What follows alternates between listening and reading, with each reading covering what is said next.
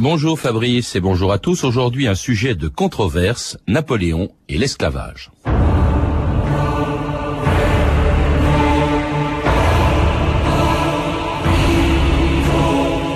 Je suis pour les blancs parce que je suis blanc, je n'ai pas d'autre raison et elle est bonne. Napoléon au Conseil d'État en 1802.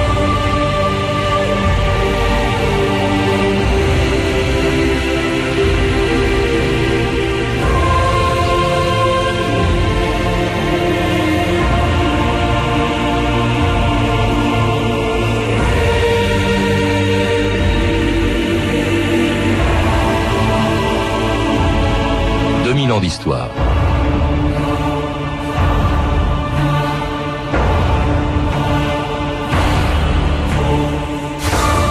En 1802, Bonaparte, alors premier consul, revenait sur un des acquis les plus importants de la Révolution.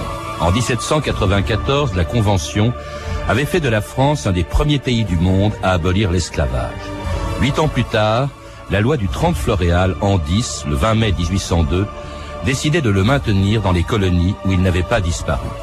La même année aussi, Bonaparte envoyait aux Antilles des forces considérables pour y réprimer brutalement l'agitation qui s'y était développée. L'intérêt de Napoléon pour les colonies et le rétablissement de l'esclavage font partie des aspects les plus contestables et les moins connus de sa politique. Jusqu'à ce que le 2 décembre 2005, des manifestations voilent de quelques nuages le célèbre soleil de la bataille d'Austerlitz. France Inter, Denis Astagno. France Inter. Vive l'empereur d'un côté, abat Napoléon de l'autre, le bicentenaire de la bataille d'Austerlitz divise les Français. Dominique de Villepin et ses ministres restent particulièrement discrets sur ces commémorations du bicentenaire. Cela n'empêche pas les opposants à Napoléon de les accuser de cautionner un tyran sanguinaire. Ils étaient quelques centaines cet après-midi à manifester devant les Invalides, là où se trouve le tombeau de Napoléon. Cinq ans qu'on subit les commémorations de Napoléon, faites par des historiens et des politiques qui ne disent pas toute la vérité. Il y a bon, a beau Léon. Pour moi, dans Yabon Napoléon, il y a tout. Il y a à la fois l'esclavage, il y a la colonisation et il y a aussi le foutage de gueule. Sur mon t-shirt, il y a marqué Napoléon Bonaparte assassin. Napoléon a rétabli l'esclavage. Je suis martiniquais, je suis donc forcément né d'un crime contre l'humanité. Alors Napoléon, responsable d'un crime contre l'humanité, qui aurait même, selon un livre de la même époque, inspiré le génocide hitlérien, voilà ce que l'on pouvait entendre ou lire l'an dernier, à la veille du 200e anniversaire de la bataille d'Austerlitz. Alors pour distinguer le vrai du faux et la politique de l'histoire, j'ai fait venir dans cette émission deux historiens pour nous rappeler ce qu'a vraiment fait Napoléon dans les colonies peuplées d'esclaves. Thierry Lenz et Marcel de Rigny, bonjour. Bonjour. Alors Marcel de Rigny, vous êtes professeur à Paris 8 et vous Thierry Lenz, le directeur de la Fondation Napoléon et, et auteur pardon d'un livre Napoléon, l'esclavage et les colonies dans lequel vous insurgez contre ce qu'on vient d'entendre. Vous dites en, en somme c'est à la fois faux et insultant. Oui, je dirais que d'abord, d'abord, ce qu'on a entendu dans le reportage, c'est qui consiste à dire qu'on a découvert euh, le 2 décembre 2005 euh, que Napoléon avait rétabli l'esclavage, c'est évidemment faux. Hein, puisque, on en parlait peu. on en parlait peu, mais il y avait beaucoup de livres. Euh, je dirais qu'on ne peut pas obliger les gens à lire les livres. Il y avait notamment le livre d'Yves Benoît, la, la, la, démence coloniale. Il y avait beaucoup d'études qui avaient été faites et euh, personne n'avait essayé de cacher ça. C'était un petit peu. Les, historiens de Napoléon ne s'étaient pas penchés sur la question pour des tas de raisons. D'abord, c'est vrai parce qu'ils n'étaient pas très à l'aise avec le rétablissement de l'esclavage, mais surtout, c'était ils ont considéré ça puisque l'affaire napoléonienne est essentiellement européenne, comme un théâtre secondaire et comme, je dirais, un, euh, des opérations d'abord où Napoléon n'était pas non plus, donc euh, ça, ça intéresse euh, moins, je dirais, le, le, les historiens et leur public en général. Quant à la façon dont les choses ont été présentées en 2005, j'utiliserai je, je, les expressions qu'utilise un historien italien qui s'appelle Luigi Massili Migliorini. Il dit toujours que l'histoire d'une chose n'est pas la chose. Alors on pourrait rajouter que la mémoire de la chose n'est pas non plus l'histoire de la chose. Marcel de Rigny, vous avez préfacé euh, justement le livre d'Yves Benoît que vient d'évoquer Thierry Lenz, La démence coloniale sous Napoléon. Vous n'êtes peut-être pas du même avis et plutôt de celui de ceux qu'on a entendus tout à l'heure. Non, non, non, je, n'irai pas dans, ce sens-là. Le, livre d'Yves Benoît, qui avait été publié pour la première fois en 1992, euh, dans une relative indifférence, il faut bien le dire, des, grands journaux qui avaient relativement peu rendu compte de, de l'importance de cet ouvrage, euh, a ouvert la voie. Il, il, a montré très bien dans quel contexte euh, le consulat est né, dans quel contexte colonial, dans quel contexte intellectuelle, idéologique, quelle était la formation de Napoléon et quelles sont les étapes de ces projets coloniaux dont euh, l'affaire de Saint-Domingue et de la Guadeloupe fait, fait, partie à part entière. Alors justement, on, on, va en parler, il faut revenir pour comprendre cette polémique de 2005, il faut revenir loin dans le passé, à l'époque des colonies, puisque c'est là que se trouvait euh, la majeure partie, l'essentiel des, des esclaves euh, sur un territoire qui était français, dans un empire colonial qui était très modeste, Thierry Lenz. À l'époque, c'est essentiellement, pas seulement, mais essentiellement les Antilles.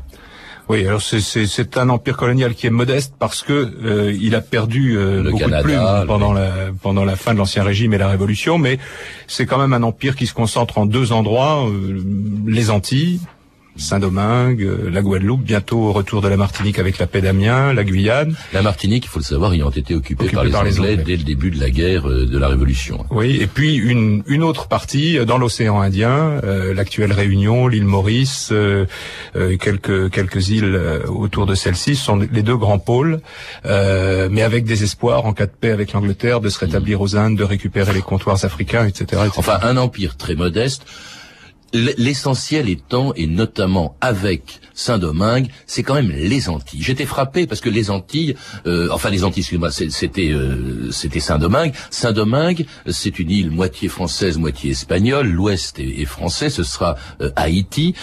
Haïti, qui est aujourd'hui un des États les plus pauvres du monde. À l'époque, c'était vraiment le fleuron de l'empire colonial. Un commerce considérable. C'était vraiment une fortune. Ça représentait l'essentiel des richesses coloniales de la France. Saint-Domingue.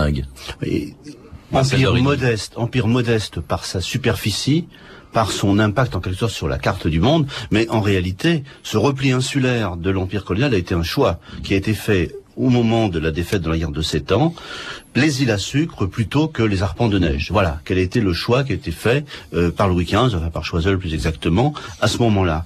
Et les richesses dégagées par euh, notamment Saint-Domingue, qui assure à peu près 85% de la production de sucre, sont considérables. Les réexportations de sucre de Saint-Domingue à la fin de l'Ancien Régime, à elles seules, suffisent pour rééquilibrer la balance commerciale française qui sans cela était déficitaire. Et le sucre, un enjeu énorme. Et puis un enjeu aussi important parce que le sucre c'est évidemment un demi-million d'esclaves pour 30 000 blancs, je crois, hein, dans cette île et un demi-million d'esclaves dont on devine évidemment qui est comment ils ont accueilli l'annonce de la Révolution française quand ils en ont appris le déclenchement en 1789. Ouvrez bien vos oreilles, ça vient d'être voté à Paris. Le peuple français, convaincu que l'oubli et le mépris des droits naturels de l'homme sont les seules causes des malheurs du monde, a résolu d'exposer dans une déclaration solennelle ses droits sacrés. Le but de la société est le bonheur commun. aussi J'ai dit tout le monde, vous redonne. Article 2. Ces droits sont l'égalité, la liberté. Vive la liberté Soyez pour républicains, quels sont le sang du nez sont parmi les humains, passage décret et intègre, qui était esclave en naissant uniquement pour un seul geste. On vendait jusqu'à son enfant, le sucre était qu'un de son sang, de son sang. Daignez m'épargner tout le reste. Daignez m'épargner tout le reste.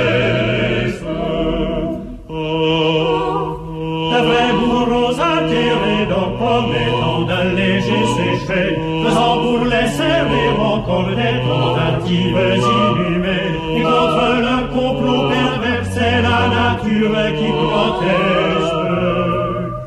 Et le peuple brisant le fer, malgré la distance des mers, distance des mers, finit par s'entendre de reste. Finit par s'entendre La liberté des nerfs, une très belle chanson de la Révolution française qui a dû avoir un impact considérable aux Antilles quand on apprend la déclaration des droits de l'homme, euh, Marcel Dorigny, mais c'était pas l'abolition de l'esclavage encore. Absolument pas.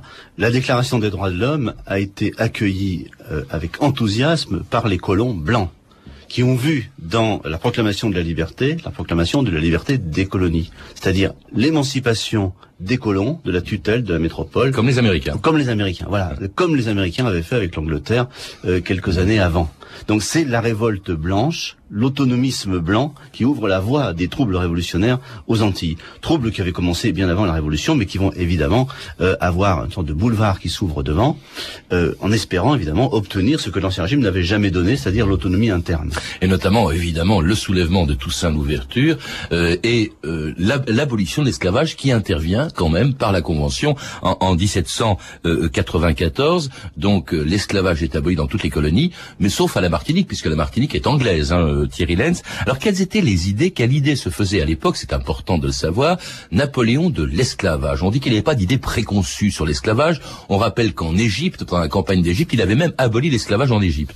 Euh, non, il a aboli l'esclavage à Malte, À Malte, Euh, mais il l'a- il l'a maintenu en Égypte. C'est-à-dire qu'il avait une attitude, euh, bah, comme comme assez souvent avec euh, ce personnage, une attitude euh, pragmatique et utilitaire des mesures qu'il prenait. Euh, au moment au moment où il où il est arrivé au pouvoir, euh, on aura peut-être l'occasion de dire tout à l'heure qu'il a été entouré et, euh, et, et très soigné, on peut dire, par un, un fort lobby colonial qui Bah, l'entourait. avait Joséphine, hein, qui était créole oui, déjà. Mais je dirais qu'il n'avait pas besoin de Joséphine. hein. Il avait quand même comme euh, son, un de ses conseillers euh, en affaires coloniales était Barbé Marbois, qui avait été attendant de Saint-Domingue. Cambacérès avait été l'avocat euh, des planteurs et ainsi de suite. Et. Euh, oui, voilà. Et Et donc- le, le personnel du ministère de la Marine et des colonies était celui de l'ancien régime. Donc tous ces gens étaient, euh, je dirais, plutôt des colonialistes et des, des esclavagistes.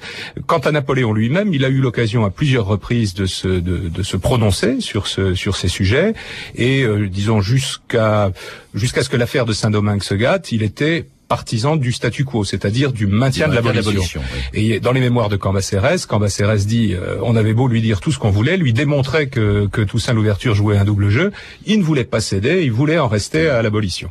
Alors, ce qui l'intéresse dans cette affaire, c'est pas tellement l'esclavage ou non, c'est surtout, et vous le rappelez aussi Thierry Lenz, un projet colonial extrêmement ambitieux dans les Caraïbes. Il voulait en faire une espèce de euh, mer française. Il faut rappeler qu'à l'époque, eh ben, on avait la Louisiane. Oui, disons que le, le, le projet, euh, le projet était économique au départ, c'est-à-dire que euh, homme du XVIIIe siècle, entouré d'hommes du XVIIIe siècle, Napoléon voyait encore la richesse de la métropole dans l'exploitation euh, des colonies. Et euh, il y avait une possibilité euh, de, de développer aux Antilles, et, dans le Golfe du Mexique, un, un véritable empire français, puisque comme vous le disiez, la Louisiane était française, la partie est de Saint-Domingue était espagnole, et l'Espagne l'avait d'ailleurs cédé dans un traité secret à la France. Euh, la Guyane était française et le reste du tour du golfe du Mexique était espagnol, l'Espagne étant l'allié de la France. Donc il y avait dans son esprit euh, cette possibilité de relancer le commerce colonial, d'enrichir la métropole en, en contrôlant les îles à sucre. D'où la volonté, euh, l'acharnement avec lequel il demande, au moment où il fait la paix avec l'Angleterre, pendant la paix d'Amiens, à récupérer, et ça se passe d'ailleurs, à récupérer la Martinique où subsiste justement l'esclavage, puisqu'il n'a pas pu être aboli, la Martinique étant anglaise à l'époque. Alors, en tout cas, ce grand projet suppose évidemment le rétablissement de l'ordre dans ces Antilles qui sont agitées depuis le début de la Révolution, d'où la décision qu'il prend en 1801 d'envoyer à Saint-Domingue euh, le mari de sa sœur Pauline, le général Leclerc. Aux Antilles, une poignée d'esclaves révoltés ont incendié les plantations, massacré les Blancs et instauré une sanglante tyrannie. J'envoie le général Leclerc avec 7000 hommes d'élite. Grenadiers, carabiniers, hussards, artilleurs, les meilleurs soldats de l'Europe. Rétablir l'ordre à Saint-Domingue. Section, Prenez dix nègres et un blanc. Le blanc possède tout et ne fait rien. Les nègres font tout et n'ont rien. Voilà Saint-Domingue. La France avant la Révolution. Mon cher, vous n'avez pas comparé les Français et les nègres. Les Français étaient mûrs pour la liberté. Les nègres, je les connais, moi. Avec eux, il n'y a que la trique. Mes généraux, pas de politique. La liberté, les Noirs l'auront un jour. Mais en attendant, nous allons là-bas pour rétablir l'ordre. Ce sera dur. Ce dialogue-là, est-ce que c'est un film de fiction? C'est un film de fiction, hein, mais est-ce que c'est- c'était le, je suppose ce qu'on entendait, euh, c'est beaucoup évoqué, évoqué dans le livre d'Yves Benoît que vous avez préfacé, Marcel Dorigny, le, le racisme qui était évidemment qui existait. Napoléon euh, disant, on l'a entendu, je suis pour les blancs parce que je suis blanc. Voilà, conception raciale de de la hiérarchie coloniale, euh, extrêmement courante, extrêmement banale dans les milieux qui ont été rappelés tout à l'heure du ministère de la Marine et du Bureau des colonies de l'Ancien Régime qui reviennent en force avec la prise du pouvoir par Bonaparte euh, après, après le coup d'État. Beaucoup d'ailleurs avaient été émigrés sous la Révolution et sont revenus à ce moment-là. Alors, euh, ce, ce dialogue que l'on vient d'entendre là, c'est effectivement ce que ce que dit et ce que ce, le discours que tiennent les plus proches, je pense à, à De Cresse par exemple, autour de Napoléon, Mm. qui lui explique que rétablir l'ordre dans les colonies n'est pas possible sans le rétablissement de l'esclavage. Alors il faut rappeler, et ça n'a pas été souligné, que Toussaint Louverture à Saint-Domingue avait promulgué une constitution. Une constitution qui, tout en rappelant la fidélité à la France, était en fait une Mm. constitution semi-indépendantiste ou très largement autonomiste. Et c'est là, évidemment, que euh, le heurt ne pouvait qu- qu'avoir lieu. C'était impossible que Bonaparte accepte cette constitution qui faisait de euh, Saint-Domingue une sorte de république associée à la France. Alors cela dit, quand Leclerc arrive, c'est pas pour rétablir l'esclavage, il n'en est pas question, et il en face de lui quand même Toussaint Louverture, qui est véritablement un proconsul, une espèce de vice-roi euh, à, Saint-Domingue. Et alors, en fait, ce qui- ce qu'il est chargé de faire, euh, Leclerc, par son beau-frère, par Napoléon, c'est évidemment de mettre sur la touche Toussaint Louverture, Thierry Lenz. Oui. euh, Il on- va d'ailleurs peut- l'envoyer euh, en France, Oui, au fort de Joux. on peut peut-être souligner à l'appui de ce qui a été dit tout à l'heure que l'expédition Leclerc est une expédition qui est comparable, voire supérieure en puissance et en moyens déployés à l'expédition d'Égypte. C'est dire que le sujet euh, antillais était pris très très au sérieux. Euh, donc Napoléon y a nommé en plus, vous le disiez, son beau-frère, mais qui était en plus d'être son beau-frère, un général qui avait géré euh, des territoires pendant la Révolution, avec pour mission effectivement, au départ, il y a, y a dans ces, les, les très longues instructions de Napoléon à, à Leclerc, je dirais que dans une première phase, il doit faire les choses, euh, les choses avec doigté euh, pour, pour parvenir à éliminer les gé- généraux noirs qui sont autour de Toussaint Louverture. Après quoi, il doit remettre en place l'administration coloniale, disons pour simplifier, sans pour autant que ces instructions ne concernent le rétablissement de l'esclavage, comme vous l'avez euh, souligné. Alors pas plus qu'à la Guadeloupe, qui elle aussi est agitée euh, depuis le, le début de la de la Révolution, et notamment lorsque euh, Napoléon nomme comme capitaine général de la colonie le contre-amiral Lacrosse, qui va déclencher une révolte. Il déteste de voir porter des Noirs porter euh, l'uniforme euh, français, L'uniforme d'officier. l'uniforme d'officier De soldat, ça français. posait pas de problème. Alors il va y avoir une insurrection de Louis Delgrès contre laquelle Napoléon va envoyer en 1802 une autre expédition militaire commandée par le général de division Richepens chargé de mater la révolte du colonel Delgrès. Colonel, regardez. Des insensés qui, comme par le passé, méconnaîtraient le pouvoir légitime. Il n'y a pas de doute. Il s'agit de nous. Et il promet que sur nos têtes éclaterait la vengeance nationale. Et je pense. Le gros de son armée a débarqué hier. Il est là pour préparer notre retour à l'esclavage. Enfin, Louis. Pour quelle raison À cause de cette foutue canne à sucre. Mes amis, citoyens de la Guadeloupe, on en veut à notre liberté. Sachons la défendre en gens de cœur. Vive la liberté Ce n'est pas la liberté que va apporter le général Richepens et ses troupes qui vont écraser le euh, soulèvement des, des Guadeloupéens. Delgrès est tué, 3000 Guadeloupéens euh, sont déportés en France. Euh, C'était terrible aussi cette répression en Guadeloupe. C'était la Guadeloupe et, et Saint-Domingue, c'était vraiment là où s'est passé le plus de choses à cette époque. Voilà, alors la différence entre Guadeloupe et- et Saint-Domingue, c'est qu'en Guadeloupe, le corps expéditionnaire de Richepens a gagné. Il a réussi l'opération, il a réussi la reconquête, il a réussi, il faut bien le dire, l'extermination des derniers défenseurs.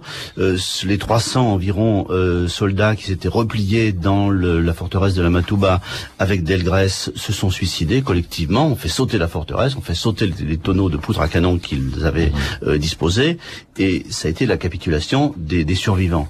Donc réussite pleine et entière de l'expédition Richepens qui rétablit l'esclavage. Et au moment justement précisément Voilà, où en. France, où en France c'est le tournant, cette fameuse loi très contestée, cette loi de Floréal euh, 1802, enfin en 10, c'est en 1802, en mai 1802, une loi dont on dit souvent qu'elle rétablit l'esclavage. Or quand on la lit, on lit ceci, euh, l'article le plus contesté, article premier, dans les colonies restituées à la France en exécution du traité d'Amiens, l'esclavage sera maintenu conformément aux lois.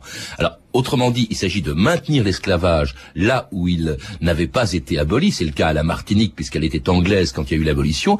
Mais il ne s'agit pas d'un rétablissement de, de l'esclavage. C'est ce que vous dites, en tout cas, Thierry Lenz. Oui, euh, mais nous, ce que nous disons avec Pierre Branda un peu plus loin, c'est que au mois de juillet suivant, Napoléon expédie deux ordres, l'un au, disons, au gouverneur de la Guyane et l'autre euh, au, à euh, Rochambeau, qui a succédé à Leclerc, en leur disant de rétablir l'esclavage, y compris, je dirais, en dehors de la loi. Mhm. Alors, je dirais, c'est vrai que la loi, elle, est douce, mais dans l'exposé des motifs, il y a un discours de Decret qui, qui annonce bien, bon, c'est un premier pas, on va déjà On retourne et puis on, y retournera. Mais c'est pas dans la loi, hein, C'est effectivement. pas dans la loi elle-même, mais c'est dans les instructions qui vont accompagner l'application de la loi. En tout cas, ça va provoquer un déclenchement d'une nouvelle révolte à Saint-Domingue, hein, euh, lancée par un, un ancien esclave venu d'Afrique.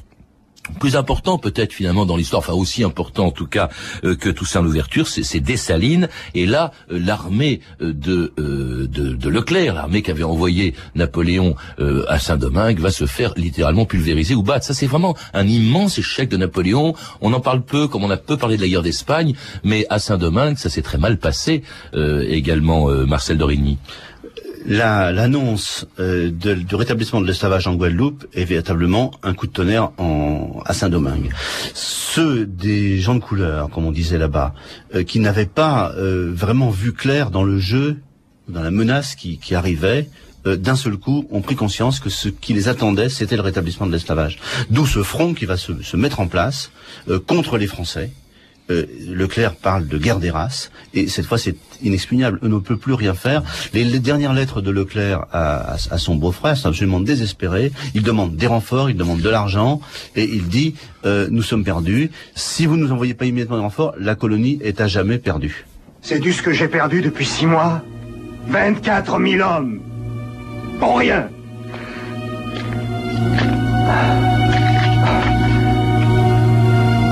On perdra la colonie.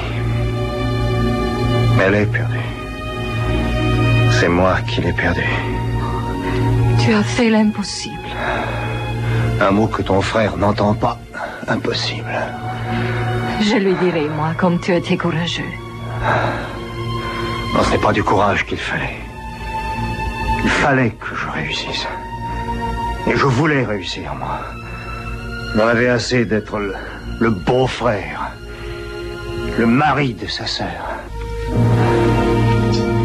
C'était la mort du général Leclerc. Il faut rappeler que son armée a surtout été décimée par la fièvre jaune. Hein. Oui, on l'a oui, pas dit, c'est pas c'est pas par les balles de Dessalines, mais il meurt donc en novembre de la fièvre jaune en novembre 1802, remplacé par un personnage alors épouvantable, euh, Rochambeau, le fils du maréchal qui avait sauvé l'Amérique ou aidé l'Amérique à être indépendante. C'est pas c'est pas ce Rochambeau-là, c'est son fils qui arrive alors qui déclenche, qui met la euh, Saint-Domingue à feu et à sang. Ça a été épouvantable ce que vous appelez Thierry Lenz la guerre des couleurs. Oui, c'est- c'est en fait un, un autre historien qui a, qui a utilisé cette expression, mais Rochambeau est effectivement un fou furieux euh, qui pratique qui pratique à la fois euh, le massacre de ses ennemis, mais aussi à certains moments le massacre de ses amis. Il fait par exemple décimer euh, des compagnies ou des bataillons noirs au prétexte qu'il y a le risque qu'ils retournent leurs armes contre euh, l'armée coloniale. On a même dit qu'il avait euh, qu'il avait tué des Noirs en les mettant dans des soutes de bateaux avec du gaz, d'où l'idée de génocide, d'avoir bon. euh, Oui, alors cet épisode, écoutez, on a cherché peu partout, on l'a pas trouvé, mais sans doute, probablement, Rochambeau était capable de ça.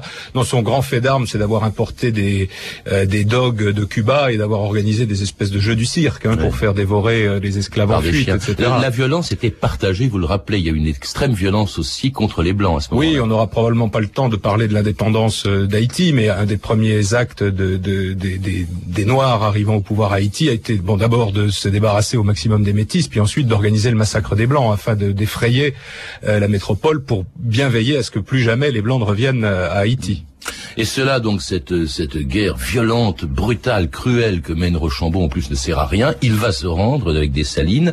Euh, Haïti va devenir indépendante. C'est la fin, c'est la fin de, de ce rêve colonial de, de Napoléon, qui va se détourner d'ailleurs de ce, de ce rêve des Antilles, de- des Caraïbes, puisqu'il va vendre la Louisiane en 1803, juste après. Il s'occupe de, pré- préoccupe de problèmes continentaux. Cela dit, quand même, euh, à la fin de sa vie, comme, enfin, en tout cas de son règne, comme poursuivi par les remords, il ne rétablit pas, enfin, il ne, il n'abolit pas l'esclavage, mais il abolit la traite, hein, euh, Marcel Dorigny. Oui, alors l'abolition de la traite est une des décisions peut-être les plus surprenantes de la de la toute dernière période de Napoléon. 1815, oui. Voilà, au moment des 100 jours. Euh, alors c'est une euh, décision bon, qui n'aura pas de conséquences immédiates puisque la traite, dans le contexte du moment, ne pouvait guère se pratiquer. Mais c'est une sorte de rivalité avec l'Angleterre. L'Angleterre avait aboli la traite en 1807, se présentant donc à la face du monde comme un pays de liberté, comme un pays apportant la liberté aux autres peuples. Et là, il y a une rivalité. Et je pense qu'il y a une question de prestige tout autant que de, de, de Mmh. conviction ou d'efficacité. D'ailleurs, la traite va, va mourir sur le plan international au moment du congrès de Vienne, qui va la mettre hors la loi. Quand c'est est- vrai que Napoléon a anticipé. Quand, quand l'esclavage en France, c'est en 1848 qu'il qu'il- qu'il va disparaître. Il faut rappeler quand même, pour revenir à cette polémique, je l'avais dit ce matin dans le 6-7, il faut rappeler quand même que on a pesté contre Napoléon euh, parce que euh, il avait rétabli l'esclavage. Il faut rappeler qu'au moment où il le fait en 1802, aucune grande puissance ne l'avait encore aboli, ni les États-Unis, ni l'Angleterre. La France a été le, premier pays à abolir l'esclavage dans le cadre double d'une insurrection d'esclaves victorieuse et d'une révolution radicale en France. Le, le re- le retournement du rapport de force euh, à Saint-Domingue, euh, en Guadeloupe, pardon, va permettre le rétablissement de l'esclavage et la fin de la République en France permet. Oui, et puis pour, pour terminer en vous montrant que euh, tout n'est pas bien qui finit bien, euh, la, la- la chute de Saint-Domingue a, a permis la promotion de Cuba et euh, parce que les, les, les colons espagnols de Cuba se sont dit, bah tiens, il y a plus euh, il y a plus cette production importante à Saint-Domingue, on va les remplacer.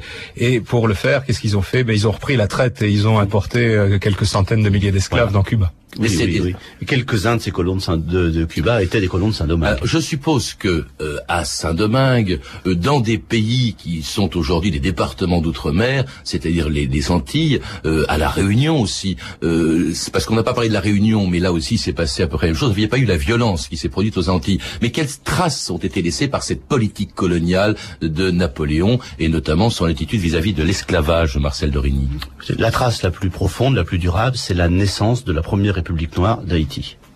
C'est vraiment, dans la longue durée, c'est la conséquence immédiate, la plus longue, la plus importante, de l'échec de la politique de Napoléon. Ensuite, bien sûr, c'est le rétablissement par la violence dont nous avons parlé en Guadeloupe, qui a laissé des traces jusqu'à aujourd'hui dans la conscience collective des Guadeloupéens, qui, qui voient en 1802, vous voyez, le symbole de, de l'horreur de l'esclavage et de cette première forme de colonisation.